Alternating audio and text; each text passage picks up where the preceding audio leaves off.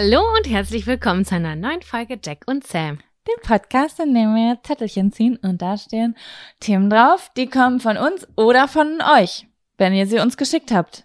Auf Instagram. Richtig. Bald ist es wieder soweit und wir müssen neue Fragen einsammeln. Aber heute, für heute haben wir noch ein paar. Ja. Sam, was geht bei dir? Was gibt's Neues? Bist du heroinabhängig oder schwanger geworden in den letzten sieben Tagen? Überhaupt nicht. Ich sitze hier äh, Anfang April mit meiner Heizdecke, die, die du kennst, die ich mir immer so um meine Schulter äh, lege. Und ich glaube, während der Aufnahme könnte es sein, dass ich alle vier Jahreszeiten durchlebe. Weil draußen mhm. ist Schnee, Regen, Sonne, Herbst ja. auch. Ich war gestern im äh, Gelenbecker Moor, so eine zwei Stunden Tour habe ich da gemacht und mhm. ich habe das ganze Jahr erlebt. Ich habe das ganze Jahr erlebt in diesen zwei Stunden. Ich bin fast weggeweht. Einmal kam der Wind so stark von hinten, dass ich mich einfach zurücklehnen konnte, ohne dass ich gefallen bin. Geil. Dann war strahlender Sonnenschein. Ja, super krass. Und dann war strahlender Sonnenschein wie im Sommer und eine halbe Stunde später hat's einfach gehagelt. Riesengroße Hagelkörner sind auf mich hinabgeschossen. Ich, ich dachte so, wow, also jetzt brauchst du auch, du brauchst gar nicht mehr in den Kalender gucken. Du weißt, es ist April. Ich glaube, dass das Wetter einen Deal mit Corona hat und sagt, das mache ich jetzt extra ekelhaft, damit ihr alle zu Hause bleibt und anständig seid. Aber irgendwas ist auch irgendwie ganz nice. Also ich musste wirklich auch lachen gestern zwischendurch. Ja, ist auch Weil es so verrückt ist einfach. Ja, voll. Sehe ich genauso. So, ich mache mal erstmal hier meine Ohrenringe raus, sonst klackert das hier die ganze Zeit. Yes. Während der Aufnahme. Dann stelle ich dir mal die obligatorische Frage, Sam. Ähm, hast du einen Fun- oder einen Abfaktor? Ich habe einen Fun-Faktor heute. Hm, okay. Und du? Ich habe beides. Ah, sehr schön. Womit möchtest du starten? Mm, mit dem Abfaktor gerne. Okay. Dann. Dann. Kommt, kommt jetzt. jetzt. Der. Der. Abfaktor. Abfaktor. Ist dir bewusst, dass vielleicht manchmal Menschen einfach so ähm, durch Zufall auf unserem Podcast kommen und dann einfach die, wir dieses Intro ohne Erklärung so machen? Stimmt. Ja, aber dann denken die, ist Mensch, das ist aber eine kreative äh, Angelegenheit da. Ja, Okay, mein Was Abfaktor. dich ab? Boah, ich hatte letzte Woche eine Situation. Ich weiß gar nicht, ob ich dir das erzählt habe am Telefon oder per Sprachnachricht. Ich glaube nicht. Bei irgendwem hatte ich mich beschwert. Also, ich habe ja eigentlich so einen Soda-Stream, ne? Also, ich, auch. ich mache mir eigentlich meine Getränke weiter, aber ich habe manchmal so einen Rückfall. So einen Rückfall in die, in die Welt der Pfandflaschen, weil Mhm. Es ist immer so ein Wechsel. Weißt, vielleicht, Sam, ist es auch dieses Ding, dass ich immer das Gegenteil machen möchte. Ich weiß es nicht genau. Aber wenn ich, wenn ich lange diesen Soda-Stream benutze, dann finde ich das irgendwie auch manchmal nervig, dass ich das machen muss. Also, dass ich innerhalb des Haushalts mich darum kümmern muss, dass da jetzt Wasser, dass diese Flasche sauber gemacht wird, dass da Wasser reinkommt, dann muss ich da Sprudel reinmachen und dann dieses Sirup reinmachen und dann ist manchmal das Sirup leer oder es ist die Gasflasche leer. Und da muss ich aber Ja. in einen speziellen Supermarkt fahren, weil es die nicht überall gibt. Und dann manchmal falle ich zurück in das Pfandflaschensystem und dann muss ich halt einfach warten, bis es mich richtig doll nervt, dass ich Pfandflaschen wegbringen muss, dass ich wieder zurückkehre zum Soda-Stream. Verstehe ich. Kann ich sehr gut nachvollziehen. Ja. Ja. und ich hatte jetzt eine sehr intensive Pfandflaschenphase. Also, was heißt, sie war eigentlich gar nicht so intensiv, sondern ich habe mir so doll abgewöhnt, dass ich Pfandflaschen wegbringen muss, dass einfach da immer mehr Pfandflaschen gelandet sind unter meiner Spüle. Ja. Und, irgend, und ich habe das einfach ignoriert. Woche um Woche habe ich das ignoriert. Und irgendwann kam der Punkt, da konnte ich, also da steht so unser Papiermüll vor. Ich konnte nicht mal mehr Papiermüll da reinmachen, weil sogar der Papiermüll voller Pfandflaschen war. okay, das heißt, du bist eine Person, die das immer so eher in größeren Mengen sammelt, bevor sie es zurückbringt. Ja, ich weiß nicht, was ich für eine Person bin. Irgendwie, ich bin jede Woche eine andere Person irgendwie. Also manchmal finde ich es auch ganz geil, nur so vier, fünf Flaschen mitzunehmen. Ja, das lieb ich nämlich. Ja, aber manchmal ergibt sich das nicht. Und wenn da Ah, dann aber schon 15 Flaschen sind, dann, dann gebe ich auf. Ja, dann Auf eine Art. Mhm. Genau. Und ja, ich hatte mir dann immer vorgenommen, so, oh ja, jetzt, es gibt einfach so Sachen, die, die schiebe ich auch oft. Und dann habe ich gedacht, jetzt Nein, doch nicht. Und dann das nächste Mal. Oh, jetzt habe ich schon wieder die Flaschen vergessen. Und finally kam der Tag letzte Woche. Da habe ich gedacht, jetzt ist es soweit, jetzt passiert hier alles. All die Dinge, die ich aufschl dieses Paket zurückschicken, diese Pfandflaschen, das wird alles heute passieren. Mhm. Und habe die Wohnung klar Schiff gemacht und dann habe ich diese Pfandflaschen verpackt und ich hatte einen vollen Fahrradkurierrucksack auf dem Rücken mit Pfandflaschen. Dann Mhm. hatte ich eine richtig große, wie so eine No-Name Ikea, diese großen Tüten, weißt du? Ja. Voll Mhm. mit Pfandflaschen und noch so einen kleinen Jutebeutel. Das ist eine und- Menge. Das ist eine Menge. Und damit bin ich dann zu Fuß losgelaufen. Okay. Und hab halt, es war halt anstrengend. Einfach, es war anstrengend. Es war auch unausgeglichen an meinem Körper. Es hat mir im Rücken so wehgetan, weil ich irgendwie so krumm gelaufen bin, weil da waren auch so, so Glasflaschen mit bei. Oh, weißt die du? Mischung, die hasse ich sehr. Oh ja, richtig blöd. Und die hatte ich dann in, auf der einen Schulter und oh, das war einfach super nervig. Und ich war schon richtig, richtig, richtig genervt auf dem Weg zum Supermarkt. Aber ich dachte, boah, gleich kommt die Erlösung und gleich mach, gebe ich diese Pfandflaschen ab. Ja, Pustekuchen. Da stehe ich vorm Supermarkt und merke, ach ja, ist ja Feiertag. Nein. ja. Karfreitag oder was? Ja, Karfreitag. Scheiße. Als selbstständige Person gibt es für mich ja keine Feier. Also die gibt's für mich schon, aber so, ich krieg natürlich Weihnachten mit und Ostersonntag, aber so diese mitten in der Woche Feiertage, die, die kriegt man dann irgendwann nicht mehr so mit, weil die nicht mehr so wichtig für einen sind, weißt du? Scheiße, dann musstest du mit dem ganzen Dreck wieder zurücklatschen. Boah, und ich konnte nicht mehr. Mir hat so der eine Arm wehgetan, weil ich, ähm, weil da so viele Glasflaschen drin sind und ich hatte so schlechte Laune. Und dann, dann, das war einfach so ein Abfaktor-Moment für mich. Und dann war da weit und breit kein Auto, ich da irgendwie über die Straße, weil ich nicht mehr konnte. Dann so ein Opa schreit mich an, weil ich bei Rot über die Ampel gehe. Ich schrei den zurück an. Das geht sie einen Scheiß dann. Hier sind keine Kinder und keine Autos, kümmern sich um ihren eigenen Scheiß. Richtig so. Boah, und dann bin ich da äh, zurück und hab mir dann so einen Voi-Roller geschnappt und hab dann Was ist das? Kannst du das kurz erklären? Ah, das ich kenne das sind gar diese- nicht. Äh, die hat's müsst habt ihr das in Hamburg nicht auch? Das sind so Elektroroller, die kannst du per App einfach mit so einem Barcode ausleihen und dann kannst du damit rumfahren. Aber so, also so wie ein Motorroller, nur in Dingens. Genau. Nur in E. Ja, die sind bei uns Ach so. die Emmy, glaube ich. Ah. An, also ich meine nicht so ein Roller für den Straßenverkehr, du meinst so ein so ein du kennst doch diese kleinen Roller Cityroller. Cityroller, genau. Ja, ach so, okay. Nee, ja.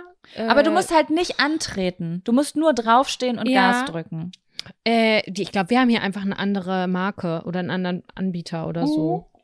Ach ja, Mhm. okay, gut. Oder ich kenne den nicht. Also in Berlin gibt es zwei Anbieter. Voy und Bird oder Birdie oder sowas. Mhm. Ja. Und da habe ich dann einfach meine schweren Pfandflaschen auf die, wie heißt das, auf den Lenker gepackt und bin schlenkernd nach Hause gefahren, weil ich so sauer war. Ich wollte keinen Schritt mehr für diese Pfandflaschen machen. Ja, und was soll ich dir sagen, ne? Die Pfandflaschen stehen da immer noch. Es war ja auch bisher noch alles äh, feiertagsmäßig Ja. zu. Nee, ja, stimmt. Samstag wäre noch eine Möglichkeit gewesen, aber Ja, ich hatte Well. aufgegeben. Ich hatte Ja. aufgegeben. Das ist jetzt nicht mehr meine Aufgabe. Das ist so, da muss sich jetzt Kevin drum kümmern. Punkt. Ich finde es einfach super nervig, dass Glasflaschen und Pfandflaschen, also wir sind halt relativ häufig im Aldi und die nehmen halt keine Glasflaschen an. Das heißt, ich muss für die Glasflaschen wieder nochmal woanders hin, in Edeka oder so. Und äh, ich würde das gerne alles ja immer überall gleichzeitig abgeben. Weißt Ja, das finde ich super krass, weil ich das nämlich auch so kenne, dass Glasflaschen nur bei ganz bestimmten Supermärkten genommen werden. Und glücklicherweise habe ich jetzt rausgefunden, dass fast jeder Supermarkt um mich herum beides annimmt. Auch die, äh, auch der Netto zum Beispiel, also auch die Discounter. Ach, edel. Ja, das ist wirklich richtig edel, weil das ist ja das Schlimmste. Du will, willst den Scheiß loswerden und dann gehst du mit der Hälfte wieder zurück. Ja, das ist richtig nervig. Und ich muss wirklich was sagen, äh, in diesen neuen, neueren Supermärkten geht das jetzt so schnell. Früher war das so, dass ich diese Dose erstmal 43 Mal im Kreis drehen musste, bis die irgendwie eingeschluckt wurde. Oder nochmal die Flasche ist deformiert oder diese Dose. Und äh, das hat mich immer richtig genervt. Und mittlerweile sind die so schnell und so gut, das kann ich raketenschnell da rein, äh, reinschieben und dann sind die sofort weg, auch wenn Boah, da eine Delle ist- drin ist. Ich finde es auch so das. befriedigend, die da reinzumachen.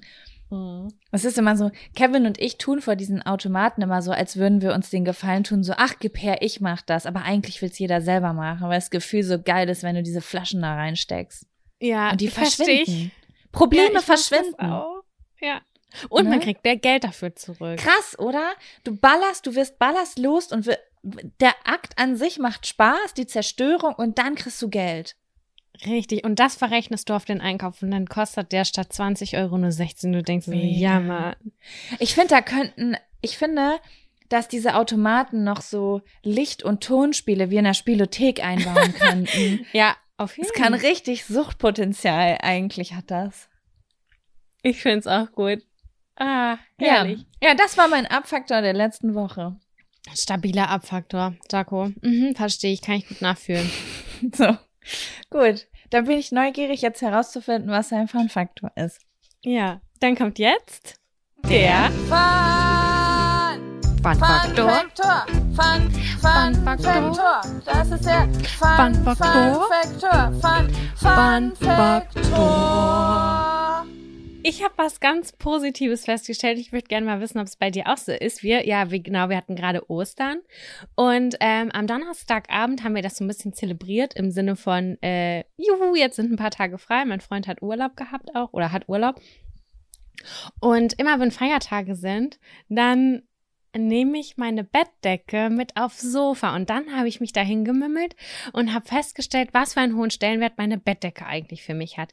Denn egal wohin ich die mitnehme, das hat für mich macht für mich so eine Besonderheit, löst das in mir aus, wie als Kind, wenn die eingepackt wurde für einen Urlaub oder wenn man bei einer Freundin geschlafen hat oder sonst irgendetwas, dass diese einzelne belanglose Bettdecke, auch wenn ich sie mir irgendwie nur mit aufs Sofa nehme oder ins Arbeitszimmer oder sonst so hinten, die hat für mich so einen kleinen Magic Moment, die löst in mir immer so eine Besonderheit aus, wie als Kind und, und so ein, dann habe ich da gesessen und habe die so berührt und diesen, mich da so eingemuckelt und normalerweise haben wir nur so eine dünnere Wolldecke.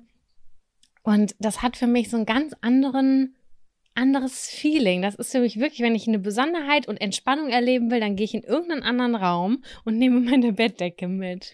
Ich verstehe das zu 100 Prozent. Ich habe auch zwischendurch, dass ich so im Flur stehe und so kurz in mir drin so reinfühle und mich frage, also wenn wir, wenn Kevin und ich gleich zum Film oder Fernseh oder Serie gucken verabredet sind, ist das ein Abend mit Bettdecke oder mit Sofadecke?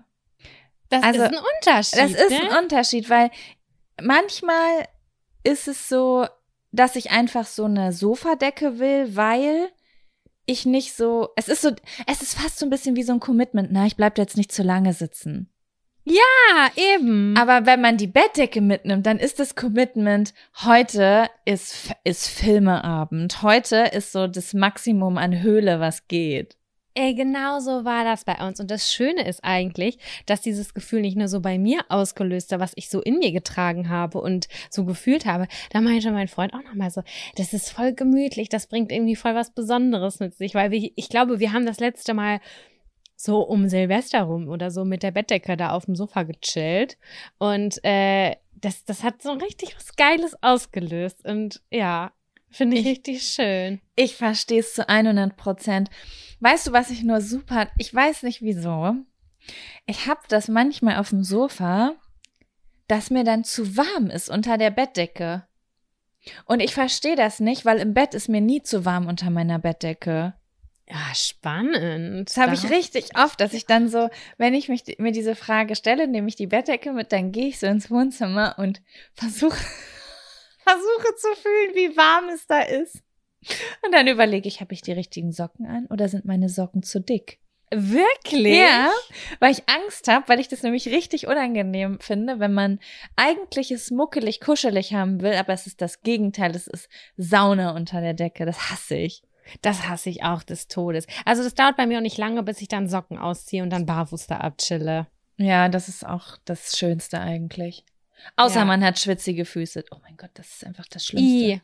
Das Ja. habe ich immer, wenn ich meine Periode habe. Dann habe ich immer schwitzige Füße, kalte schwitzige Füße. Das ist so ekelhaft. Da muss ich mal Achte drauf achten. da mal drauf. Ja. Da, Mhm. daran merke ich schon, dass ich meine Tage an dem Tag kriege. Ich brauche gar nicht in die App gucken, ich brauche nur meine Füße fühlen. Ist wirklich so. Spannend. Krass, da muss ich drauf achten. Ich hatte früher immer kalte Füße zum Beispiel, weil ich ja jeden Tag super viel geraucht habe und äh, es kennen vielleicht Mm. einige, wenn man jetzt nicht die beste Durchblutung ever hat. Aber ich habe jetzt danach noch nie darauf geachtet. Muss ich mal drauf achten. Mhm. Mhm. Ja. Naja, was auf jeden Fall ein bisschen doof war an der ganzen Geschichte ist, wenn sobald man seine Bettdecke mitnimmt, ist es halt echt extrem gemütlich und möglicherweise bin ich auch schon nach 30 Minuten eingepennt. Aber naja, Ja, Das das, ist bei ist, mir du darfst so das ja, ne? ich darf das ja, aber ich verstecke das. Äh, Kevin erlaubt das nicht. Nee, ich erlaube das nicht. Ach so, ja. Also mir ist das egal, aber ich weiß nicht warum. Ich habe ja immer das Gefühl, ich würde was falsch machen, wenn ich einschlafe auf dem Sofa und dass ich Ärger kriege, aber mein Freund sagt gar nichts dazu. Der sagt am nächsten Morgen, ja geil, bist schon wieder eingeschlafen, ne? Hast wieder nicht mitbekommen, was wir geguckt haben. Toll. Und Ah, ja, ist es das vielleicht? Also gibt dir das ein schlechtes Gefühl, wenn er das zu dir sagt? Nein, das war schon immer so. Sogar wenn, wenn er sich was aussucht und ich weiß schon, ich könnte einpennen, guck, was du willst, ich leg mich einfach nur dazu, dann habe ich trotzdem irgendwie immer ein schlechtes Gefühl. Aber war das nicht auch bei deinem Ex-Freund so? Also du warst du nicht mal irgendwann in einer Situation, ich meine, du hast mir mal erzählt, dass jemand äh, sauer geworden ist, wenn du eingeschlafen bist. Ja, ich glaube, das war mein Ex-Freund. Ich weiß es aber nicht mehr so ganz genau. Aber ich kann das Gefühl ja auch nachvollziehen. Dir will jemand was zeigen und ich weiß nicht warum. Bei mir dauert es genau 20 Minuten und ich bin eingeschlafen. Ich finde das überhaupt nicht schlimm. Also wenn ich sage, ich erlaube das nicht, ich bin da nicht sauer oder so, sondern es ist für mich eher so ein Test. Ich mache das so spaßig, also ich weck dann so Mhm. spaßig, weil ich dann auch daran erkennen kann, möchte jemand weiter gucken oder möchte eigentlich jemand schlafen.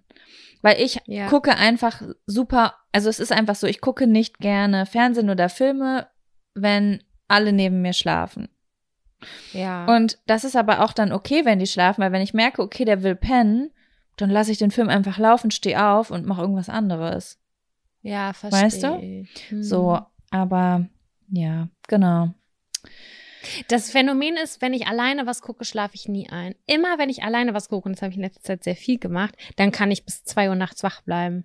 Ich weiß nicht, ob das daran liegt, dass jemand neben mir liegt, dieser Atem, diese Ruhe, keine Ahnung, ich weiß es nicht. Das ist so, wenn ich alleine bin, kann ich bis morgens fünf Uhr glotzen. Ich finde, das ist ein super schönes Gefühl. Also ich schlafe super gerne neben jemandem ein. Ich finde, das gibt, das gibt so ein Gefühl von Sicherheit. Mhm. Aber vielleicht ist es auch das der Grund, warum ich es andersrum nicht mag. Ich will die Sicherheit haben. Du willst sie nicht geben. Du willst sie nur Na, nehmen. der hat schon genug sonst, ja? Ich kann sie Ja. wenigstens auf dem Sofa kriegen und im Bett. Verstehe ich. Ja, Jaco, was ist denn dein äh, Fun- Fun-Faktor? Genau, Ähm, da sind wir. mein Fun-Faktor war mein gestriger Tag. Was also ich hatte passiert? so einen coolen Tag gestern. Ich habe mich gestern mit meiner Cousine getroffen Mhm. und wir haben erstmal diese ähm, äh, Wanderung da durchs Moor gemacht. Und der ganze Tag war eigentlich richtig, richtig cool. Ähm, total unerwartet. Also es ist eigentlich immer cool mit meiner Cousine, aber gestern war es irgendwie was Besonderes. Ähm, ich weiß nicht wieso. Du kennst das ja, manchmal ist einfach der Vibe richtig gut Ja. zwischen zwei Menschen. Und vielleicht ist der immer gut, aber an manchen Tagen besonders gut. Und gestern war das irgendwie so. Wir haben so stundenlang so über Gedanken und Gefühle geredet.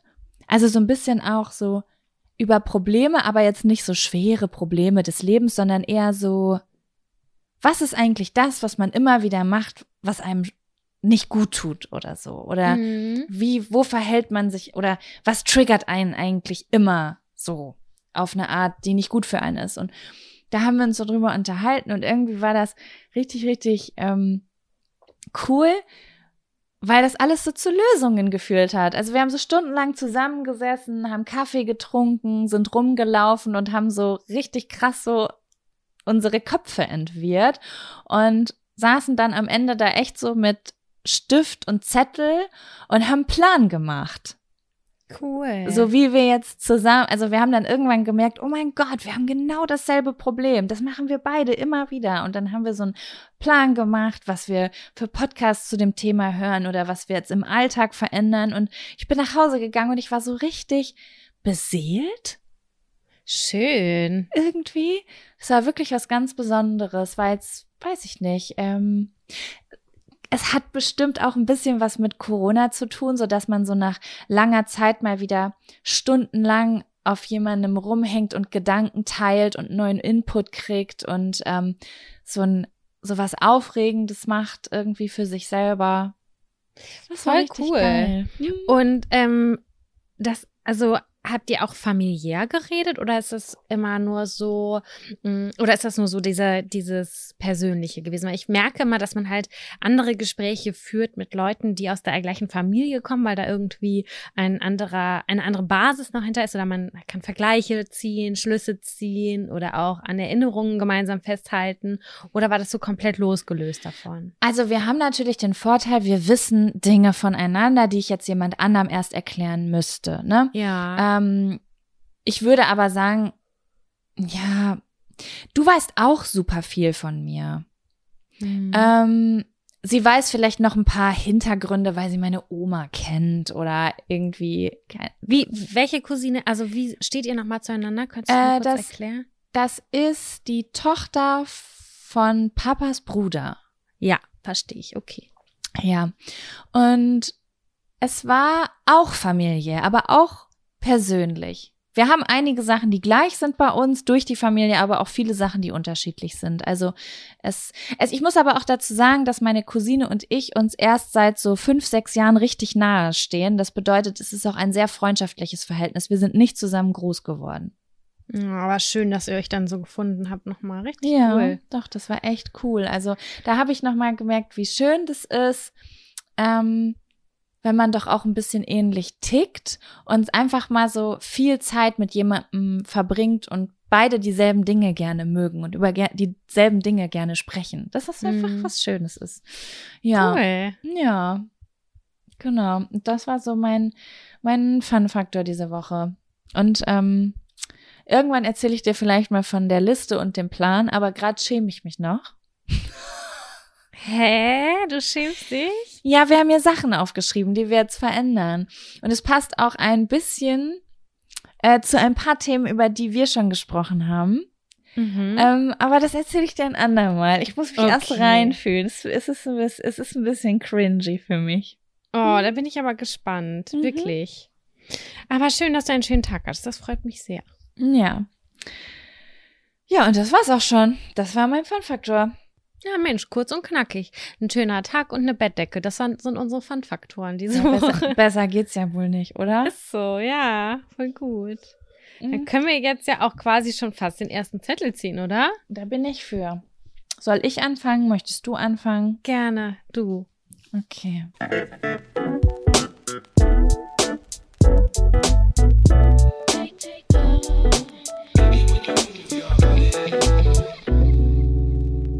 Umgang mit komplizierten Familienmitgliedern. Bleiben wir doch direkt mal in der Familie. Oh, das finde ich aber, äh, ist ein cooler Zettel, finde ich irgendwie. Ja. Ähm, ich würde dir den Vortritt lassen, weil ich gespannt bin, was du sagst, weil ich nämlich noch nicht so richtig. Ich kann auf jeden Fall viel von komplizierten Familienmitgliedern erzählen, aber wie man damit umgeht, ob ich dafür Tipps habe, das ist eine andere Frage. Ey, das ist bei mir genauso. Ich glaube, dass ich auch keine guten Tipps habe. Aber ja, ähm, ich versuche das einfach mal so runterzubrechen. Ähm, Natürlich habe ich wie jeder andere Mensch äh, zwei, zwei unterschiedliche Familien. Überraschung. Äh, den Großteil meiner Familie von väterlicherseits kenne ich teilweise gar nicht, weil die gar nicht in Deutschland leben. Aber von meiner Mama, äh, mit denen bin ich so weit groß geworden. Und äh, ich war immer relativ happy mit denen auf jeden Fall. Weil ich wusste, dass mein Papa damit immer irgendwie nicht ganz cool war. Und er meinte immer so, ja, pass auf, sei vorsichtig, und so weiter und so fort. Und ähm, da sind auf jeden Fall, also das Verhältnis zu meiner Oma war cool, das habe ich auch mal erzählt. Da habe ich immer viel Sommerferienzeit verbracht und irgendwie habe super viel Aufmerksamkeit genossen und Freiheiten und so. Es war eigentlich schon ganz cool, muss ich sagen. Aber irgendwann hat dann so dieser Verstand eingeschaltet und gemerkt, so, ich weiß nicht warum, es gibt so manchmal so Menschen, die mögen es gerne ein bisschen Unruhe zu stiften. Ich weiß nicht, ob das, ob das nur so, so von mir beobachtet wird, aber es gibt Leute, die, da, da merkst du, die streuen hier eine Prise Pfeffer rein, hier ein bisschen was rein und mhm. äh, am Ende sind alle irgendwie so erhitzt. Und das habe ich irgendwann gemerkt. Und ähm, bei meiner, bei, bei, bei meiner Oma und bei meiner Tante. Ist ja auch egal, wer das jetzt ist oder so, aber das hat 18, also ich war 18 Jahre alt, als ich das das erste Mal gemerkt habe und dann habe ich mich einmal mit meiner Tante auch angelegt und habe gesagt, so nicht, das möchte ich jetzt nicht mehr. Ja. Und das ist natürlich super schwierig, weil in Familien oder also gerade bei komplizierten Familienmitgliedern, Mitgliederinnen, ist es halt so, dass da immer ganz viel dranhängt. Man kann ja nicht einfach jemanden so ausschließen und sagen, okay, äh, ich habe jetzt nichts mit der zu tun, aber es gibt ja ganz viele andere Verknüpfungspunkte noch und Feiern, denen man ausgesetzt ist oder Treffen, keine Ahnung was. Und zwar echt super kompliziert. Und ich weiß zum Beispiel, dass ich gesagt habe, ich möchte mit dieser einen Tante nichts mehr zu tun haben. Das ist für mich eine Entscheidung, die ich getroffen habe. Und das dauert lange bei mir, bis man das schafft, mhm. dass ich zum ja. Beispiel gar nichts damit zu tun haben will, so, dass ich die nicht mehr grüßen würde. So, so schlimm muss das gewesen sein, dass ich nicht mal mehr Hallo sagen würde. Vielleicht noch kurz, ne, freundlich guten Tag, aber das war's. Und das habe ich gesagt, das habe ich ausgesprochen und auch meiner Mutter erzählt und keine Ahnung was. Und das fand die gar nicht toll. Sie hat es immer wieder versucht, aber ich habe gesagt, das ist mein Entschluss und ich möchte da jetzt auch gar nicht, dass, hinter, dass das hinterfragt wird oder sonst irgendwas ich habe für mich, das ist für mich das Gesündeste an der Stelle, weil ich mich mhm. so doll geärgert habe. Und ehrlich gesagt habe ich das bis heute durchgezogen. Und ich weiß, dass es richtig, richtig, also es war eine richtig gute Entscheidung von mir, weil ich im Nachhinein noch ganz viele andere blöde Sachen gehört habe. Weiß ich auch nicht. Das war so ein bisschen Cruella de Vil mäßig, hatte ich das Gefühl. Mhm. Da ist einfach eine, eine nicht gutherzige Person oder wie auch immer was und, und äh, kleine Mikroaggressionen, die ich wahrgenommen habe, auch anderen Menschen gegenüber. Und für mich, und das ist halt mein, mein, meine Schwierigkeit, das ist leider ein Teil von mir, ist, wenn ich merke, dass mir Menschen wirklich nicht gut tun, ich kann nicht gut in den Dialog gehen. Mhm. Ähm, also ganz am Anfang vielleicht, und ich versuche das auch und ich versuche auch bemüht, reflektiert zu sein und auch in die Emotionen der anderen Person reinzugucken. Aber wenn ich merke, das funktioniert einfach nicht, dann bin ich leider die Person, die sagt, dann lieber gar keinen Kontakt. Ich will das einfach nicht mehr. Und mhm. ähm, ich versuche das dann auch gar nicht mehr unbedingt. Und deswegen sagen, wird mir in der Familie nachgesagt, dass ich auch hin und wieder ein bisschen kaltherzig bin. Mhm oder dass ich eine kalt, also dass ich, dass ich da so so einen Riegel dann vorhaue. Aber ich habe dann einfach gemerkt, mit manchen Menschen kannst du halt nicht kommunizieren. So und äh, Familie kannst du dir halt nicht aussuchen, ne? Ja, vor allen Dingen, man weiß nicht wie. Ich glaube, das ist ja auch das Problem, ne? Man macht es, man kommuniziert irgendwie so, wie man es bei seinen Freunden ähm, auch tun würde oder wie man es selber verstehen würde. Und es funktioniert aber dann irgendwie nicht. Und dann ähm, ist halt immer die Frage so, wie kann man jetzt einer Person das verständlich machen, dass man irgendwie doch noch auf einen Nenner kommt? Und wenn das halt ein paar Mal irgendwie daneben geht, dann hat man keinen Atem mehr. Genau, und ich meine, es ist ja nicht so, dass es unversucht bleibt, weißt du? Ich ja. versuche das dann, also der Zettel ist ja komplizierte Familienmitglieder. Ich würde das jetzt aber nochmal versuchen, irgendwie so auszuklammern, um nochmal meine Perspektive deutlich zu machen. Selbst wenn das kein Familienmitglied wäre, da wäre das genauso. Also ich betrachte das mal komplett neutral und ich merke, dass mir immer eine Person irgendwie was Blödes will oder irgendwie zickig ist oder was auch immer. Und dann gibt's halt einfach irgendwann den Punkt, wo man sagt, wo, wo man eine Entscheidung treffen muss, was einem gut tut oder was mhm. auch nicht. Und ob das jetzt eine Tante ist oder aber mein alter, äh, keine Ahnung, der alte Hausmeister oder sonst irgendwer, da entsteht mein Entschluss. Also es, es ja. ist keine bevorzugte Haltung, obwohl es ein Familienmitglied ist. Da habe ich gerade eine erhöhte Erwartung, dass, dass man irgendwie cool zueinander ist und so. Mhm. Und mir ist das nie wieder mit irgendwem passiert. Also ich streite mich ganz selten mit Menschen und äh, habe ganz viele, ja, ich glaube, ich kann das relativ reflektiert auch, aber Bei manchen Menschen, da muss halt sagen, nö, sorry. Ja, gut, aber sage ich mal so, in der Familie ist es halt auch einfach am hitzigsten. Ne? Die kennen einen am besten, die wissen genau, welche Knöpfe sie auch drücken müssen, Mhm. um einen zu provozieren. Da ist halt immer eine höhere Explosionsgefahr als woanders. Ne? Andere Leute, da passiert es mal durch Zufall. Voll. Aber die genau. Familie kann richtig Salz in die Wunde, in die, in die Wunden streuen. Und manchmal will man das ja auch, wenn man aufgebracht ist, ne? Ja, aber man, man kann damit sehr gut leben und äh, man, ja, keine Ahnung. Ja. Ja, Das ist jetzt voll das Negativbeispiel. Kompliziert heißt ja, das impliziert gar nicht, dass es negativ ist, aber ja, das ist für mich jetzt so das, was mir jetzt erst in den Kopf geschossen Ja, ist. das ist auch total in Ordnung. Ich finde es auch nicht negativ. Wir teilen ja hier auch einfach irgendwie nur unsere Erfahrungen. Ich überlege auch die ganze Zeit, weil da, ich gucke, also der Zettel liegt vor mir und ich sehe die ganze Zeit dieses Wort kompliziert. Und ich gehe so meine ganze Familie durch und denk so, wer von euch, auf wen von euch trifft jetzt dieses Wort kompliziert, weil kompliziert können Menschen auf so vielen verschiedenen Ebenen sein, ne? Mhm. Also zum Beispiel meine Oma, die war nicht kompliziert. Ich würde sogar sagen, die ist äh, recht einfach, aber hat vielleicht ein paar fragwürdige politische Ansichten. Mhm. Und ähm, dann ist die Person eigentlich nicht kompliziert, sondern die Situation ist kompliziert in dem Moment, weil du nicht weißt, wie du sie auflösen sollst, wenn es zum Beispiel am Tisch mal zu Gesprächen kommt und du weißt, okay, es ist jetzt an der Zeit, für etwas einzustehen und vor dir sitzt eine Person, von der du aber weißt, die kannst gar nicht mehr verändern. Die ist, Mhm. also meine Oma ist jetzt 98 Jahre alt. Ähm, Krass. Ja, super krass. Das war lange für mich so ein, so ein Thema, so wann sagt man was und wann lässt man es bleiben, weil es klingt ganz bösartig, das zu sagen, aber jetzt ist es eh egal. ja. Ne? Das möchte man natürlich über keinen Menschen irgendwie so sagen, aber da habe ich mich gerade gefragt, ist das so kompliziert? Aber um ehrlich zu sein, war das für mich nie kompliziert. Sie hat was gesagt, ich habe widersprochen, dann war der Drops gelutscht, weil sie niemand ist. Sie ist, sie guckt dann stur auf ihren Teller weiter und dann ist das Gespräch zu Ende. Weißt du? Mhm. So, und dann irgendwann ist es vorbei. Also da hat es nie wirklich eine Lösung gegeben.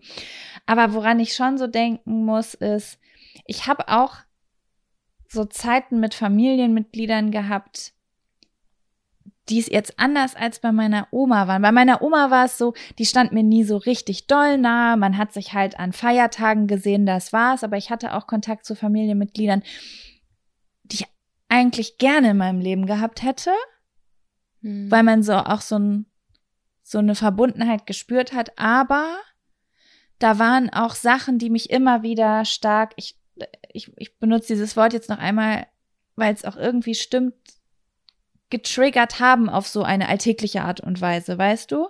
Mhm. Also bei uns in der Familie ist in vielen Teilen der Familie, also nicht in allen, aber in so einigen, total, da haben wir auch in der letzten Folge schon drüber geredet, so ein un, so eine Unausgeglichenheit von Männern und Frauen, so vom Gefühl her.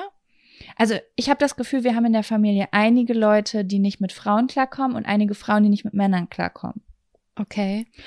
Und das merke ich, dass mich das schon so mein ganzes Leben lang in der Familie begleitet, dass ich ständig in Situationen komme, wo ich Frauen oder auch Männer verteidige. Okay. Und äh, da gab es auch mal eine Situation, dass ich zum Beispiel von einem Familienmitglied Abstand nehmen ähm, musste, für mich einfach, weil da so viele Bewertungen auch von Frauenkörpern kamen Mhm. und aber auch negative Bewertungen von Frauen, nicht nur im Äußerlichen, sondern auch im Inneren, dass ich so gemerkt habe, okay, hier bringt auch kein Widersprechen mehr, was es passiert immer wieder, es ist wirklich ein tief verwurzeltes Muster in dieser Person. Ich muss jetzt Abstand nehmen, weil ich gemerkt habe, dass es mir, und das kennen bestimmt einige, wenn es um Familienmitglieder gibt, man liebt eine Person eigentlich ganz doll, aber die löst in einer, die kann in einer Tiefe mit Worten was in einem auslösen, dass es tagelang in einem Nachhalt. unterwegs ist und Mhm. nachhalt. Und das hat mich so viel Energie teilweise gekostet, weil das so gegen meine Überzeugungen ging und auch ähm, Unsicherheit in mir über meinen Körper und mein Geschlecht ausgelöst hat, dass ich dann zum Beispiel den Kontakt ähm, runtergefahren habe und auch gestoppt habe eine Zeit lang und das jetzt nur noch ganz mh, punktuell zulasse, obwohl ich es eigentlich gerne mehr davon hätte.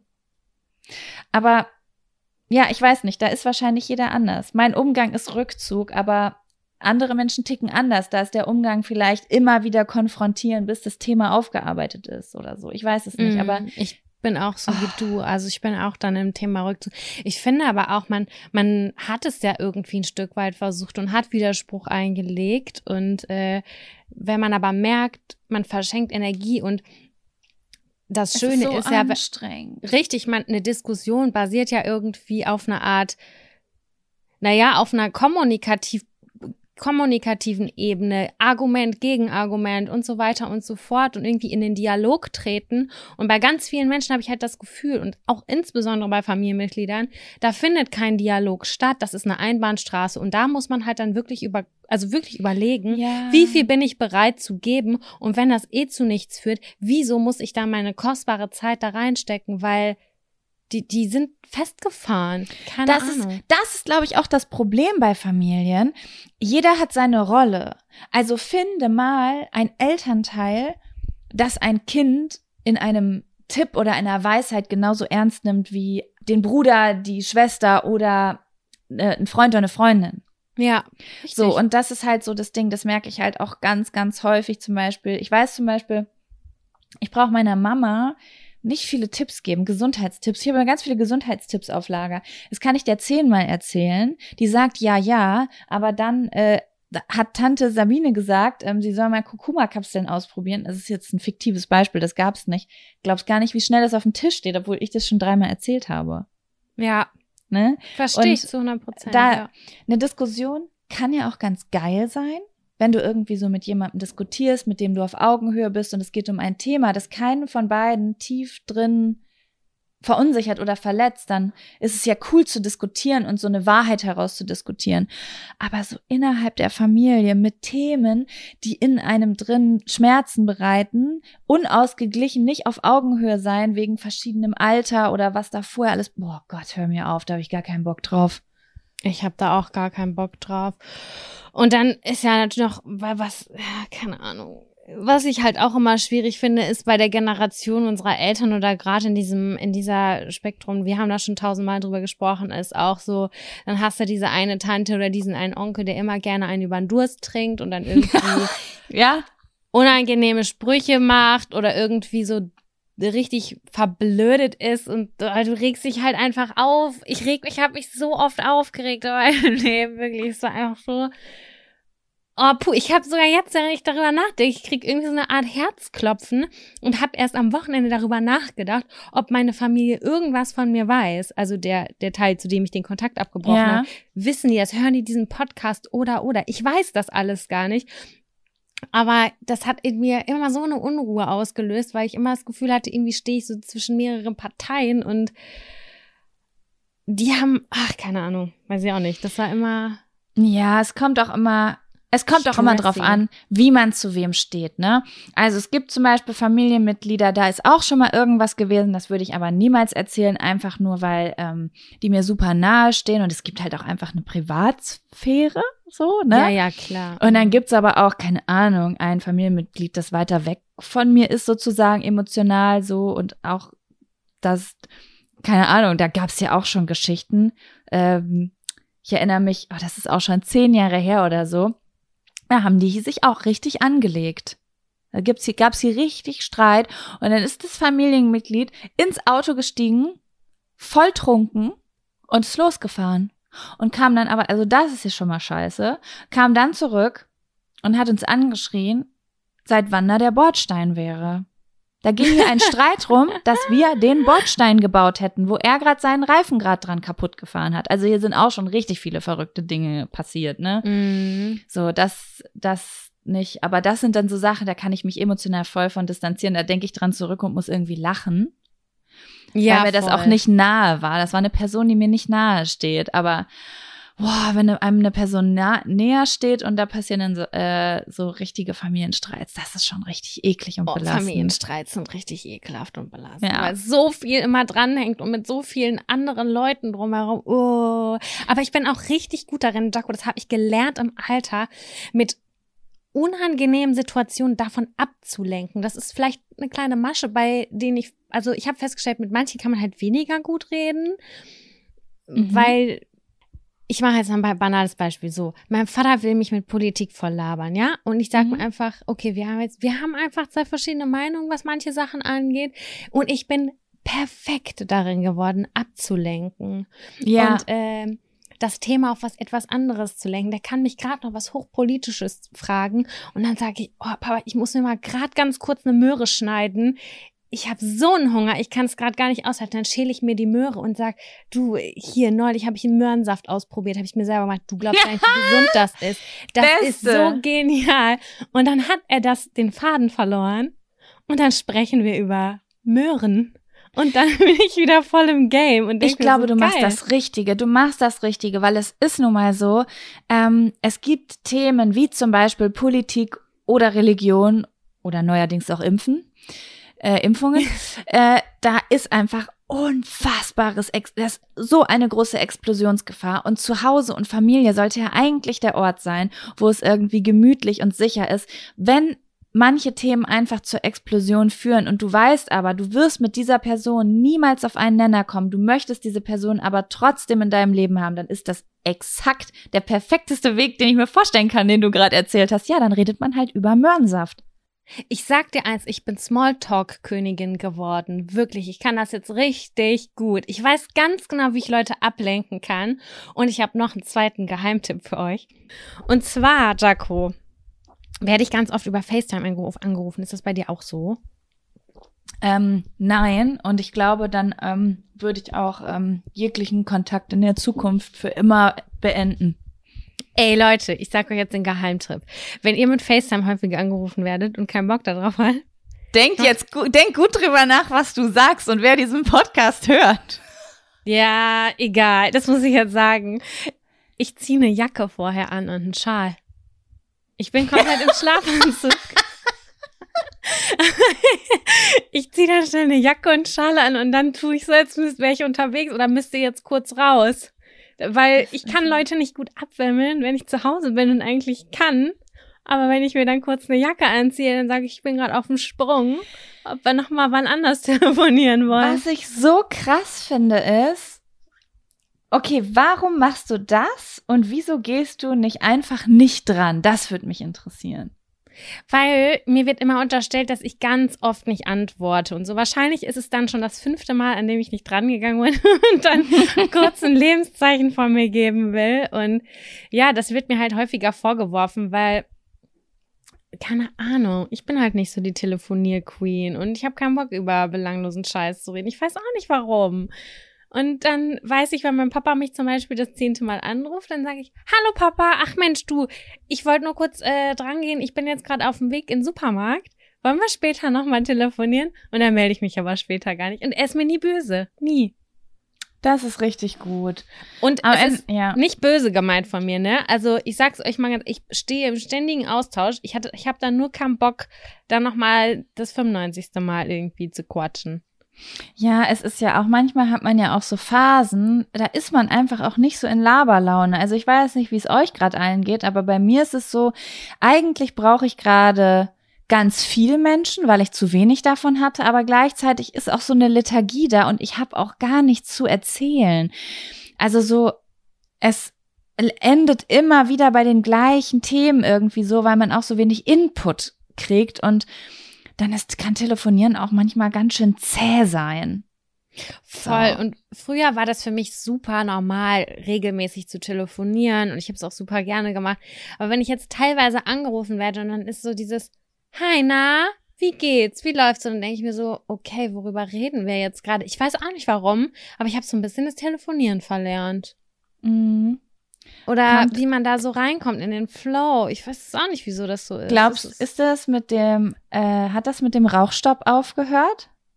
Ja, auf jeden. Seitdem das hat bei mir voll viel verändert. Viel weniger. Auch wir, sorry, aber wie oft haben wir uns gegenseitig angerufen und haben gesagt, boah, ich rauche gerade eine Zigarette. Ich dachte, ich sag mal guten Tag und dann erzählst du mir ja geil, ich habe mir gerade keine Ahnung dunkelblauen Nagellack auf die Füße gemacht. Das passiert halt jetzt nicht mehr, weißt du? Ja, also bei mir ist es so, ich habe noch nicht so den perfekten Weg für mich herausgefunden, aber telefonieren und rauchen war früher für mich Pause, Ende, sich raus, also so rausziehen. Und ähm, jetzt ist es so, ich mache fast gar keine Pausen mehr. Also ich gönne mir richtig wenig Pausen. Und wenn ich dann aber während der Arbeit angerufen werde, dann ist nicht so dieses Gefühl von, ah ja, jetzt setze ich mich hin und rauche und telefoniere und jetzt ist Feierabend oder jetzt ist Pause, sondern dann ist dieses Gefühl von, oh Gott, noch mehr Stress. Ich bin doch schon im Stress. Das hat sich voll verändert irgendwie. Richtig strange. Ich versuche da gerade so ein bisschen so ein so einen Mittelweg zu finden, weil ich es nämlich eigentlich immer richtig geil fand, so einfach entspannt rumzulaufen und zu quatschen ist wirklich so. Also was ich auf jeden Fall, wenn ich zwischendurch nochmal telefoniere, dann merke ich auf jeden Fall, dass ich aktiver werde. Ich mache immer was nebenbei. Irgendwie Wäsche, dies, das, bisschen Staub putzen oder keine. Ich bin nicht ein Mensch, ich kann nicht sitzen auf meinem Arsch Aber war das früher auch so, als du geraucht hast? Hast du da, bist du da auch rumgelaufen beim Nö, Telefonieren? dann, da habe ich draußen auf dem Balkon gesessen und habe fünf Grad sein lassen. Auf jeden ja, Fall das ist, das fehlt mir voll, aber diese Ruhe habe ich dann nicht mehr. Hm. Ich weiß nicht wieso. Vielleicht auch, keine Ahnung, vielleicht ist es, weil diese ähm, Komponente fehlt. Vielleicht aber auch, weil Zigaretten ja auch was mit dem Körper machen. Die machen dich ja auch träger und langsamer. Vielleicht ist es das, aber vielleicht ist es auch die allgemeine Form der Kommunikation, dass wir halt einfach irgendwie dauerhaft kommunizieren über WhatsApp, Instagram. Oh, ja. Alles Mögliche. Also da sind ja trotzdem drei Sprachnachrichten noch, die man beantwortet hat. Du hast recht, diese ständige Erreichbarkeit. Früher war Telefonieren so, oh mein Gott, wie geil, ich rufe jemanden an, weil es noch so besonders war, mit jemandem zu sprechen. Ja obwohl man jetzt gerade nicht dahin fahren kann. Und jetzt muss man immer erreichbar sein. Es ist mehr Druck geworden, ne? Ich meine, vor zwei Jahren etwa habe ich noch nicht so Sprachnachrichten ausgetauscht, wie ich es jetzt tue. Und ich habe auch viel mehr festgestellt, dass Instagram eine, eine Kommunikationsplattform für mich geworden ist. Also sprich, ich spreche auch mhm. ganz normal irgendwie mit jemandem. Nicht, nicht einfach so eine kurze Interaktion von Likes oder so, sondern dass darüber auch wirklich Gespräche stattfinden und dadurch halt einfach ein neuer Kanal der Kommunikation geöffnet wurde, den ich nicht kacke finde, um Gottes Willen, das meine ich nicht. Aber es ist in der Summe halt so viel, dass man dann denkt so, okay, ich habe jetzt keinen Bock mehr zu telefonieren. Ja, das verstehe ich. Ich glaube, das muss auch das, äh, das muss jeder für sich selbst entscheiden, wie er das handhaben will. Ich möchte gern wieder ein bisschen mehr zurück zum Oldschool gerade, mhm. weil diese, weil ich lieber einmal viel hab als tausend kleine Sachen. Ja, das ist einfach so ein, gut. so ein Gefühl. Aber ähm, kenne auch Leute, bei denen das genau andersrum ist. Also spannend, mega spannend. Noch nie Also so ich mag das auch lieber, wie, also so wie du das gerade beschrieben hast, weil ich finde halt, dass man, wenn man sich auf irgendwas freut, wenn ich jetzt zum Beispiel du mich spontan anrufst und wir eine Stunde quatschen, weiß ich, dass diese Stunde halt einen viel höheren äh, tief, also viel höheren Mehrwert hat und Tiefgang hat, einfach als dass wir uns irgendwie fünf kleine oder zehn Schnipsel per Sprachnachricht hin und her schicken. Ja, das stimmt.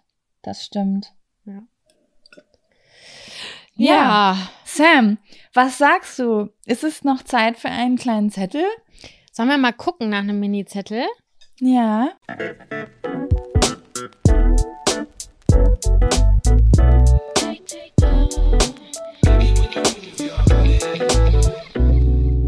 Selbstverwirklichung. Uh. Spannend. Jaco, hast du dazu was zu erzählen? Ähm, ich finde es so spannend, weil ich finde, dass das der perfekte Zettel ist für mich und auch für dich. Auf unterschiedliche Weise irgendwie. Ähm, weil du steckst ja auch gerade in so einer Selbstverwirklichung auf eine Art drin.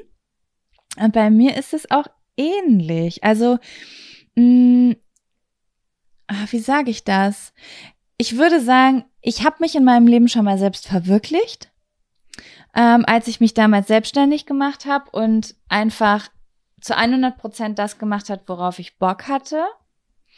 Und ja, deswegen hätte ich wahrscheinlich bis vor zwei, drei Jahren gesagt, so, okay, meine Selbstverwirklichung im Leben hat schon stattgefunden, aber ich habe jetzt so über die Jahre mitbekommen, es gibt nicht nur eine Selbstverwirklichung im Leben. Mhm. Also es gibt natürlich große und kleine, aber ähm, es kann auch mehrere geben. Also ich, ähm, ich habe auch das Gefühl, dass ich gerade wieder an einem Punkt der Selbstverwirklichung bin oder auch immer wieder neue Träume und Wünsche aufkommen, die wieder zu einer neuen Selbstverwirklichung führen, ob sie nun kleiner oder größer sind. Das waren so meine allgemeinen Gedanken. Ja, ich äh, sehe das ganz genauso wie du, weil ich glaube, dass es immer wieder Selbstverwirklichung gibt und nicht die einzig wahre und die einzig richtige.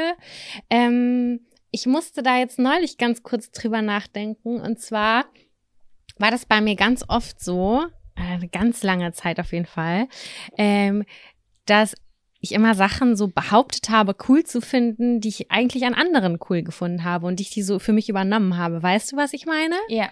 Mhm. Zum Beispiel, das kann jetzt was ganz Belangloses sein, Design, ja, irgendein äh, Cover-Design oder so, dass ich gemerkt habe, okay, die Mehrheit findet Schwarz-Weiß immer cool, okay, Schwarz-Weiß finden die coolen cool. Ich, ich finde Schwarz-Weiß auch cool. So, Mhm. hab aber irgendwie gemerkt, so, hä, irgendwie ist das aber gar nicht so. Ich finde eigentlich doch knallbunt viel besser. Und irgendwie hat das einen Prozess gebraucht, um dann irgendwann sich zu sich selber zu finden und zu sagen, nee, ich bin aber eigentlich doch eher Typ bunt und ich finde das und das toll. Also, dass man irgendwie auch so ein Stück weit die eigene Meinung festigt und sich findet, also irgendwie so ehrlich zu sich selber ist. Und ich, ganz ehrlich, ich habe mich tausendmal belogen in meinem Leben und habe gedacht, ja, Naja, das ist ja auch das Wort Selbst und Wirklichkeit. Was ist deine Wahrheit? So, ne? Und wenn du das lebst, dann ist es ja irgendwie eine Art der Selbstverwirklichung, wenn du, wie du gerade sagst, so von der Unwahrheit in die Wahrheit kommst. Wow, das klingt wirklich sehr spirituell. Ja, also irgendwie, ja, das stimmt. Also das ist halt so ein Prozess, wo man dann halt für sich selber dann merkt, okay, nee, da stehe ich zu hundertprozentig hinter irgendwie. Das ist ein ganz, also dieses Beispiel, das meine ich komplett ernst. Das haben wir mal gelernt, so in der Hochschule damals. Und dann war es nur so, alles ist, alles muss alles in Schwarz-Weiß funktionieren. Und Schwarz-Weiß ist das A und O der ganzen Welt. Und ich denke mir, ich habe es schon damals nicht gefühlt, aber ich dachte, ich, das ist eine Regel, der muss ich folgen, weil das ist das einzig Wahre. Und sorry für diese Banalität, aber dieses Beispiels, aber es ist mir halt neulich erst wie, wie von den Schuppen, wie die Augen von den, wie heißt das von, egal. Schuppen von den Augen gefallen. So nämlich.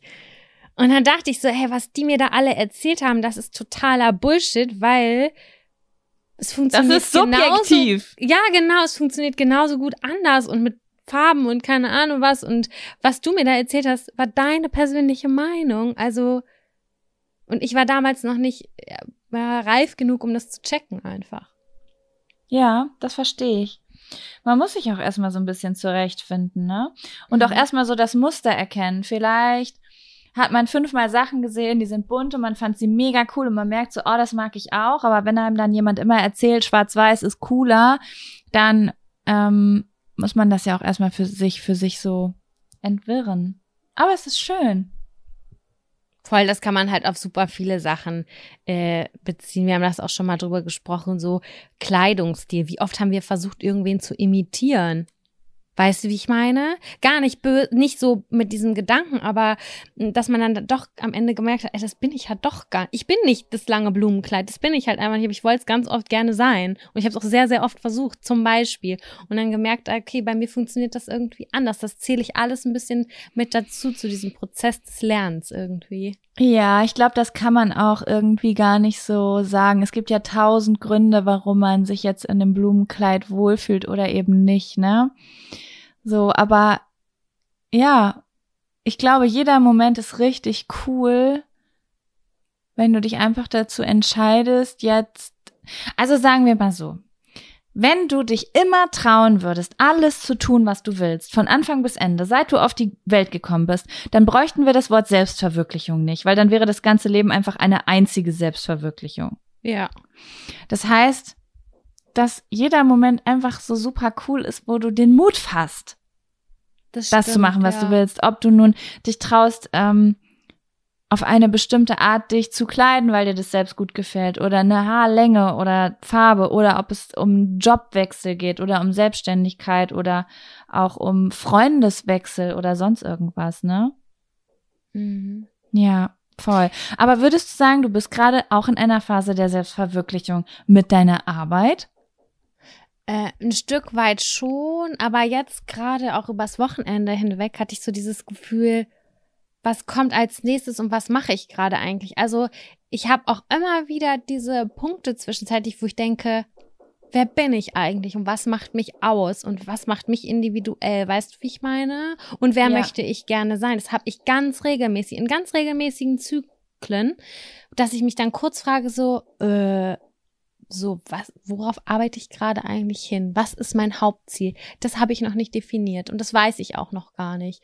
Und da Das kann sich ja auch immer ändern. Ne? auf jeden Fall. Aber gerade habe ich auch so, schwimme ich ein bisschen. Hab das neulich Mhm. kurz auch irgendeiner Freundin erzählt und dann meinte sie, ja, das, das kommt halt alles. Man kann ja nicht immer, man hat ja nicht immer so viel Selbstbewusstsein und Mut und weiß genau, was als nächstes kommt und so. Also, ja. Ja, was, also was mir da gerade so kommt, wenn du das sagst, sind irgendwie so zwei Sachen. Die eine Sache ist, ähm, was mir mal hilft, aber es ist natürlich nicht für jeden was, ist so Vision Boarding, Mhm. weil man dann so, ähm, ich, ich glaube, der Kopf rattert immer sehr viel, aber das, was man eigentlich will, das äh, sagen einem eigentlich die Gefühle. Und ähm, ich finde bei so Vision Boards, da sind, da macht man, das ist so intuitiv. Weißt du? Also Das wenn man stimmt, einfach ja. so durch Bilder durchgeht und sich an die Wand hängt, was man irgendwie gut findet und dann irgendwie so brainstormt, aber so mehr so aus dem Gefühl raus. Und was ich mich gefragt habe ist, mh, ich weiß ja, was du gerade so machst, so dies Mhm. und das. Und da habe ich mich gefragt, siehst du das, was du machst, gerade als Arbeit an? Weil das ist zum Beispiel eine Sache, an der ich voll zu nagen habe, dass viele Dinge, die ich mache, die mir Spaß machen, ich nicht als Arbeit anerkenne, obwohl sie, obwohl ich da eigentlich schon wo bin. Weißt du, ich habe das Gefühl, ich schwimme, ich mache nichts richtig, aber das stimmt überhaupt nicht. Ich bin es nur nicht gewohnt, dass es nicht anstrengend ist. Ja, das kann auch sein. Also das ist natürlich auch so ein Prozess, wo man so reinfinden soll, weil im Bestfall muss ja das, was man macht, irgendwie voll Spaß machen. Das wäre richtig, richtig toll. Auf jeden Fall. Ähm, nee, ich, also weiß ich auch nicht. So, ich habe immer das Gefühl, man muss so, ah, weiß ich auch nicht, das, das fühlt sich jetzt komisch an, das zu sagen, aber dass man so ein großes Ziel hat, auf das man hinarbeitet. Und das habe ich gerade nicht. Und das finde ich gar nicht falsch. Ich finde, das fühle ich richtig. Und äh, du hast das gerade so gesagt mit dem Vision Board und ich bin ja selber auch super visueller Mensch. Ich habe gerade nicht mal eine Idee für ein Vision Board. Ich bin gerade komplett ideenlos, ehrlich gesagt. Komplett Also, leer. Also ich habe mal was gemacht und das ist eigentlich nicht die Art und Weise, wie ich persönlich eigentlich ein Vision Board angehen würde, weil meistens mache ich, habe ich in meinem Leben ein Vision Board gemacht, jetzt einfach so für mich, für mein Leben, wenn ich schon so Ideen hatte. Ja. Und irgendwann hatte ich das mal nicht und da hat eine Freundin zu mir gesagt und es war, es hat nicht auf dieselbe Art Spaß gemacht wie die Vision Boards, die ich sonst mache. Aber Mhm. es war spannend und zwar sich einfach Zeitschriften nehmen und einfach nur das, was einen ganz doll anspricht, also alle Bilder, die man sieht oder Farben oder Muster, wo, die man richtig geil findet, wo man sagt so, oh, das passt voll zu mir oder das fühle ich voll, das so an die Wand kleben. Mhm. Und da kann man echt ganz schön viele Antworten draus ziehen. Ja, das stimmt, das stimmt auch. Ich liebe das Ja. eigentlich ja auch. Dafür habe ich aber damals 50 Euro für Zeitschriften ausgegeben. Also ma, denkt gut drüber nach, bevor ihr Zeitschriften kaufen geht, denn die sind wirklich sehr teuer geworden. Ich glaube, dass manchmal diese Phasen der Leere und wo man irgendwie denkt, so, okay, ich bin hobbylos und planlos, dass die auch gut sind, ne? Also solange die nicht zu lange anhalten. Ähm, Voll. Ich habe das jetzt so über Ostern auch auf jeden Fall gemerkt und habe gedacht, okay, ich muss jetzt irgendwie wieder was Kreatives mit der Hand schaffen und irgendwie versuchen nachzudenken. Ich habe mich letztendlich nur abgelenkt, ich habe nur Hörbücher gehört und gechillt, mehr oder weniger. Mhm. Aber das ist auch gut, weil irgendwann kommt wieder diese packende Phase und dann, dann hat man, also ich glaube, dieses Gefühl der Selbstverwirklichung, das schwankt halt einfach und das ist völlig natürlich. Oder? Wie ist das Voll. bei dir? Erzähl mal. Also bei mir ist es so, ich habe wirklich so Phasen. Ich habe äh, große Phasen, die auch meistens immer mit einem oder zwei großen Zielen zusammenhängen. Ne? Also mh, als ich zum Beispiel damals äh, mich selbstständig gemacht habe, da war so dieses große Ziel, oh, ich möchte ganz viel Arbeit in einen YouTube-Kanal stecken. Ich hätte so, so gern einen großen YouTube-Kanal, wo ich richtig coole, kurze Filme drauf veröffentliche und sowas. Und das war für mich damals voll die krasse Selbstverwirklichung und alles, was ich drumherum gemacht habe, ist irgendwie auf dieses Ziel hinausgelaufen. So, ich hatte auf einmal auch das Ziel, ich will die Welt sehen. Ich hatte nicht viel, also bis ich Mitte 20 war, hatte ich nicht viel von der Welt gesehen, einfach. Mhm. Und ähm, das konnte ich dann aber so vereinen. Und das war so diese große Selbstverwirklichung damals für mich. Und irgendwann habe ich aber gemerkt, nach so ein paar Jahren, mh, mm, so sehr ich mich anstrenge, es reizt mich nicht mehr so. Weil es ist nicht so, dass ich einfach dieses Ziel erreicht habe, sondern, naja, wie das halt manchmal ist. Man hat eine Zeit lang eine gute Zeit gehabt und hat mit einem Spielzeug gespielt und irgendwie braucht man was Neues. Ich so. weiß, was du meinst. Ja, man braucht und neue dann, Reize. Genau, und dann habe ich damals ähm, meine Marke gegründet, meine Schmuckmarke. Und das war auch so zwei Jahre so super krass aufregend und hat richtig doll Spaß gemacht. Und die gibt's ja jetzt auch nach wie vor noch, ne? Also da arbeite ich immer noch dran, aber es ist halt nicht mehr so dieser Startmoment, wo du so alles von neu aufbauen musst, sondern es, es läuft halt einfach. So wie es ja auch sein soll eigentlich. Genau, so wie es bei einem Unternehmen eigentlich auch sein soll irgendwann. Und dann hatte ich damals meinen Podcast gestartet und irgendwann hatten wir unseren Podcast gestartet und jetzt bin ich gerade wieder so an einer Situation, in einer, also an einem Zeitpunkt in meinem Leben, wo ich ein paar Sachen, auf die ich keine Lust mehr habe, die habe ich aussortiert. Mhm. Und es sind jetzt halt noch so die Grundpfeiler da, die ich noch gerne mache. Und jetzt bin ich wieder an so einem Neuorientierungspunkt. Und das, der erfordert, und an dem bist du ja auch gerade, wenn du so wartest, ich finde, der erfordert auch Mut. Weil es ist wieder wie mit der Winterjacke, Sam. Wenn du suchst und suchst, dann findest du keine. Ja. Du musst warten, so. dass die Winterjacke dir ins Auge fällt. Und an dem Punkt bin ich gerade auch. Ich habe gerade viel ähm, Leerlauf. Nicht unbedingt zeitlich, aber so kreativ. Mhm. Und traue mich gerade so mutig zu sein, das zuzulassen und darauf zu warten, dass was kommt. Ja. ja, es ist äh, total schön, dass man das dann halt einfach so machen kann irgendwie, ne? Aber es hat macht ist auch immer so, also bei mir ist es mit einem kleinen bisschen Angst verbunden, weil ich sonst immer so voller Ideen äh, gesprudelt bin, habe, wie auch immer das heißt. Und jetzt gerade auch so ein bisschen überlege, ja, aber wir dürfen natürlich jetzt auch einen großen Faktor nicht vergessen und das ist die aktuelle Zeit, ne? Ja, das stimmt. Also, das höre ich an allen Ecken und Enden gerade so. Puh, mir mangelt's an Ideen. Ich hatte doch sonst immer so viele Ideen. Das höre ich ganz oft in letzter Zeit.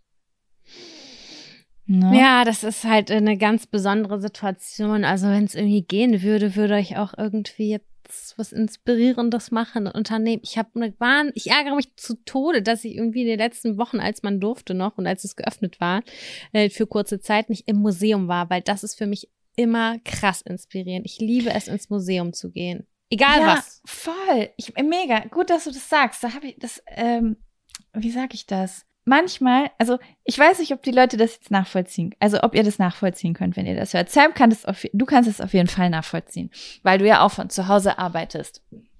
Und theoretisch, selbst, also du bist ja selbstständig. Und wie ist, wie heißt der doofe Witz immer? Selbstständig gleich selbst und ständig. Mhm. Und man hat ja dann manchmal in solchen Leerlaufzeiten so diese Auswahl von, mache ich einfach mehr von dem Kackzeug damit ich mich abends fühle, als hätte ich gearbeitet. Weil man findet ja immer irgendwas. Also wenn ich jetzt suche und in meine E-Mails gehe, dann finde ich bestimmt irgendwas, was mit Steuer und Krankenkasse und äh, dann kann ich theoretisch ja. auch mich irgend, zu irgendeinem und wenn es ein Instagram-Post ist, äh, ein Foto mache, auf das ich eigentlich gerade gar keine Lust habe. Aber Hauptsache, ich habe das Gefühl, ich habe irgendwas gemacht. Mhm. Und immer wenn ich das mache, dann ist dieser Leerlauf mega lang. Aber wenn ich dann stattdessen an den Tagen, wo ich Leerlauf habe, das nicht mache, sondern, wie du zum Beispiel sagst, ins Museum gehe oder mich gestern mit meiner Cousine treffe oder spazieren gehe, dann kommt schneller wieder was. Ist wirklich so, das ist so. Ne? Mhm. Ich glaube, du hast das auch mal zu mir gesagt. Du hast irgendwann mal zu mir gesagt, Langeweile ist so wichtig, weil in der Langeweile dann passiert immer irgendwas. Ist, also das ist wirklich so. Das ist sogar so, also da habe ich schon ganz viel drüber gelesen, dass, dass das wirklich so ist, dass wir Pausen brauchen. Aber in unserer leistungsorientierten Gesellschaft ist es natürlich so, dass sich eine Pause ganz schnell ganz falsch anfühlt und dass man denkt, Ja. so, oh Gott, weil alle sind so Produktionsmaschinen und dies und jenes und wenn ich schon manchmal, ich sag's, manchmal, wenn ich bei LinkedIn reingehe, kriege ich einen Bauchschmerz, weil ich das Gefühl habe, dass die Leute so krass effizient um mich herum sind und irgendwie, während ich irgendwie kurz meine Selbstständigkeit aufgebaut habe, die schon drei Unternehmen gegründet haben. Ja, aber wir machen da nicht mit, Sam, weil wir wissen ja, die Einsamkeitsrate und die Burnout-Rate, die steigt exponentiell und wir steigen einfach nicht mit auf. Ja, das stimmt. Wir Das werden stimmt. einfach, ich glaube einfach nicht, dass das der, dass das der einzige Weg zum Erfolg ist.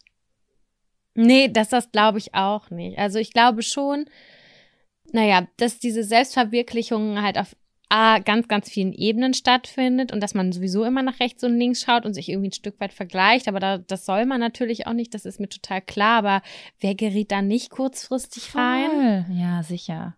Und ähm, dass man diese Pausen einfach akzeptieren muss und vielleicht auch irgendwie wertschätzen muss. Also was ich jetzt gemerkt Ja. habe, wie gesagt, ich habe gerade dieses, dieses, naja, so, so ein kleines Kreativpause, sage ich jetzt einfach mal. Und ich lasse mich aber voll gerne berieseln, gerade so zum Beispiel durch Hörbücher. Ich habe die letzten drei Tage zwei Hörbücher gehört und ich dachte einfach nur so, boah, das tut mir so gut und mein Gehirn ist voll am Rattern bezüglich irgendwie dieser Bilder, die sich da, die da entstehen, aber halt auf, also mein Gehirn rattert auf einer ganz anderen Ebene. Losgelöst Mega von schön. Arbeit. Ja. Und das ist es ja eigentlich, oder? Ist das nicht das Schöne, wenn man irgendwie so losgelöst von Arbeit einfach so richtig Bock auf Dinge hat und das nutzt, kann man dann für seine Arbeit nutzen, wenn man will. Voll. Ne? Das stimmt. Ja. Es ist auch, ey, Fall. gestern, wie gesagt, ich habe wirklich gestern in diesem Gespräch mit meiner Cousine, habe ich gemerkt, wo bei mir eine Baustelle ist. Also in Mhm. meiner Persönlichkeit, wo ich was ändern möchte. Und auf einmal war da dieses Gefühl von, das könnte mein neues Thema sein. Ach, Das ist cool. etwas, über das ich, glaube ich, sprechen möchte, wo ich Leute mitnehmen kann. Das haben bestimmt voll viele Leute.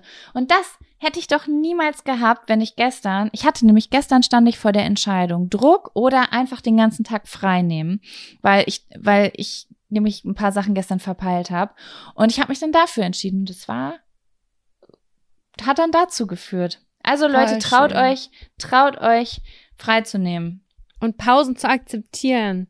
Ja, die gehören Ja. dazu. Pausen gehören zur Arbeit. Hat man, wenn man auf der Arbeit ist und in einem Büro arbeitet, hat man eine Mittagspause während der Arbeitszeit? Ja. Richtig. Und- Die gehört auch zur Arbeit dazu. ja. Auch wenn sie manchmal unbezahlt ist, was total kacke ist. Aber naja.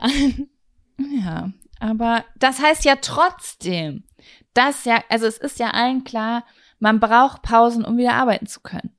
Ist einfach so. brauchen wir, auch wenn man sich langweilt und komisch fühlt, aber es lohnt sich dann irgendwann doch. Ja, gut, dass Ja. wir da gerade nochmal drüber gesprochen Ne? haben. So nämlich, der Zettel musste sein.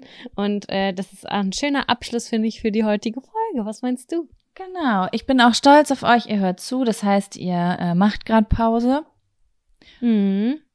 Oder ihr seid wie ich und tut so, als würdet ihr Pause machen, aber eigentlich wascht ihr gerade ab oder putzt die Wohnung. Das kann auch Pause sein. Ich liebe das. Das stimmt, das kann auch Pause sein. Besonders, wenn man sich dann, wenn man danach noch eine Pause macht und sich in seine ordentliche Wohnung reinlegt und sich wie die Königin der Welt fühlt. Ey, es ist so wirklich. Ich habe jetzt, ich mache jetzt, oh Gott, das muss ich ganz kurz erzählen. Ich habe jetzt festgestellt, während ich die Hörbücher gehört habe. Und das Wetter ist ja gerade ein, ein absoluter Kack. Aber ich habe immer so zwischendurch, habe ich so ein Bedürfnis, ein einziges Fenster zu putzen. Ich putze dann ein einziges Fenster und ich fühle mich dabei körperlich betätigt. Ich freue mich dadurch, dass ich, äh, darüber, dass ich dann wieder da durchschauen kann. Und es war halt nicht so anstrengend, als wenn ich alle auf einmal putzen würde, weißt du? Ja, ich fühle das. Ich muss auch unbedingt Fenster putzen. Unsere Fenster sehen so schlimm aus. Und immer wenn man die putzt, dann fühlt man sich, als hätte, wäre auf einmal Son Sommer, weil das Licht durchkommt jetzt. Es ist wirklich so. Es ist wirklich so. Es ist viel heller im Raum, obwohl du das Ja. ja vorher nicht für möglich gehalten hast. Ich muss jetzt gerade einmal was an was denken. Das muss ich kurz erzählen. Das war einer mit der witzigsten Momente meines Lebens. Aber wenn ich es jetzt erzähle, ist es natürlich nicht so witzig. Ähm, ähm, ich habe vorher in einer WG gewohnt und es war eine absolute Chaos-WG. Das war eine richtig dreckige Chaos-WG. Und wir haben in der Küche geraucht und gekocht und gelebt. Und ah, die Küche war der schlimmste Ort, den man sich vorstellen kann. Und zwischen, wir waren immer so, es wurde nicht regelmäßig sauber gemacht, sondern immer stoßweise und dann so übertrieben. Mhm. Ganz doll, weißt du, so wie wenn man dann schon die Schubladen ausräumt und bis in die letzte Ecke putzt. Und irgendwann saß ich mit einer äh, Person, die eigentlich auch wie ich nur zu Besuch oder zusätzlicher Gast in dieser WG war. Und wir haben das Fenster angeguckt und das Fenster war so dreckig, das kannst du nicht vorstellen, Sam. Es war richtig, richtig dreckig. Und wir haben gesagt, so, wir putzen jetzt dieses Fenster. Geil. Haben dafür gefühlt 200 Kilogramm Materialien gebraucht, um dieses Fenster sauber zu kriegen. Mhm. Und äh, dann werde ich nie vergessen, wie unser Mitbewohner am nächsten Tag reinkam und er guckt sich in dieser Küche an und ich sehe so richtig, er fragt sich, was anders ist. Ratter, ratter. Und dann steht er da so, dreht sich, guckt sich um, guckt an die Decke, guckt zum Fenster hin und sagt auf einmal, oh, jetzt weiß ich, die Gardine ist ab, ne? Das gibt's nicht. Und ich musste so lachen. Ich habe gedacht, wow, wir haben es geschafft, so lange ein Fenster nicht zu putzen, dass jemand denkt, die Gardine ist weg. Ich wünsche mir so sehr ein Vorher-Nachher-Bild in meinem Kopf eigentlich. Ah, das war richtig. Ja, was irgendwie, ich weiß nicht, vielleicht kennen manche von euch das. Ich habe schon in Wohnungen gewohnt, da sind die Fenster einfach so normal dreckig geworden. Ja. So, und das war so eine Wohnung und in so einer Wohnung wohnen wir jetzt auch so ein bisschen da ist irgendwie, ich weiß nicht, ob das eine Baustelle in der Nähe ist, aber die Fenster werden richtig schnell so richtig dreckig, so mm. undurchsichtig dreckig. Und das war da in der Küche auch so. Da muss irgendeine Baustelle oder so in der Nähe oder das ungünstige Einschlag von Wind, dass das wirklich so richtig zugedreckt ist. Oder fahren da so viele Autos rum? Ja, es kann auch sein. Weiß nicht, woher das kommt. Ich habe naja. auf jeden Fall noch einen Geheimtrick, äh, Geheimtipp herausgefunden jetzt. Kennst du das, wenn diese Fensterrahmen so übelst schmockig sind und du kriegst es auch mit dem Lappen und mit dem besten Putzmittel nicht weg? Ja. Dann bin ich so durchs Badezimmer gestreift und dachte so, boah, ich nehme jetzt mal ein Wattepad. Und mhm. ich sag dir eins, mit dem Wattepad, das, da kriegt man alles mit ab. Das ist der neue Zauber, das ist der neue Schmutzradierer. Hä, wie crazy ist das denn? Ich weiß es nicht, aber also wir wohnen ja in einer Wohnung, die ist schon relativ runtergerockt, sag ich mal so. Wenn wir die Wohnung übernehmen sollten, würde ich auf jeden Fall komplett alles neu machen. Mhm. Aber ähm, diese Fenster wurden sehr ähm, wenig geputzt und ich habe diesen Grauschleier nicht abbekommen. Und dann bin ich einfach mit Wasser und einem Wattepad drüber gegangen und das ging weg. Und dann nochmal mit so einem äh, hier äh, Reinigungsmittel und auf einmal sahen die aus wie neu. Crazy, da frage ich mich, ob es sich vielleicht lohnt, so ein mal so ein krasses Mikrofasertuch oder so zu benutzen. Voll, ganz weil sicher. es ist wahrscheinlich die Struktur des Wattepads, die den Unterschied macht. Ja, absolut. Ich habe es mit nichts anderem weggekriegt. Ich glaube, ich müsste da mal investieren.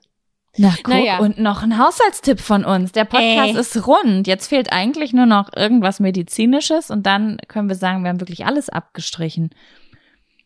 Das stimmt. Wir haben alles gegeben heute mal wieder. Wunderbar. Ja, ja Sam, es war schön mit dir. Ja, mit dir auch. Ich wünsche allen eine wunderbare Woche und bis nächste Woche. Bleibt artig oder auch nicht. Ja. Bis Tschüssi. dann. Ciao.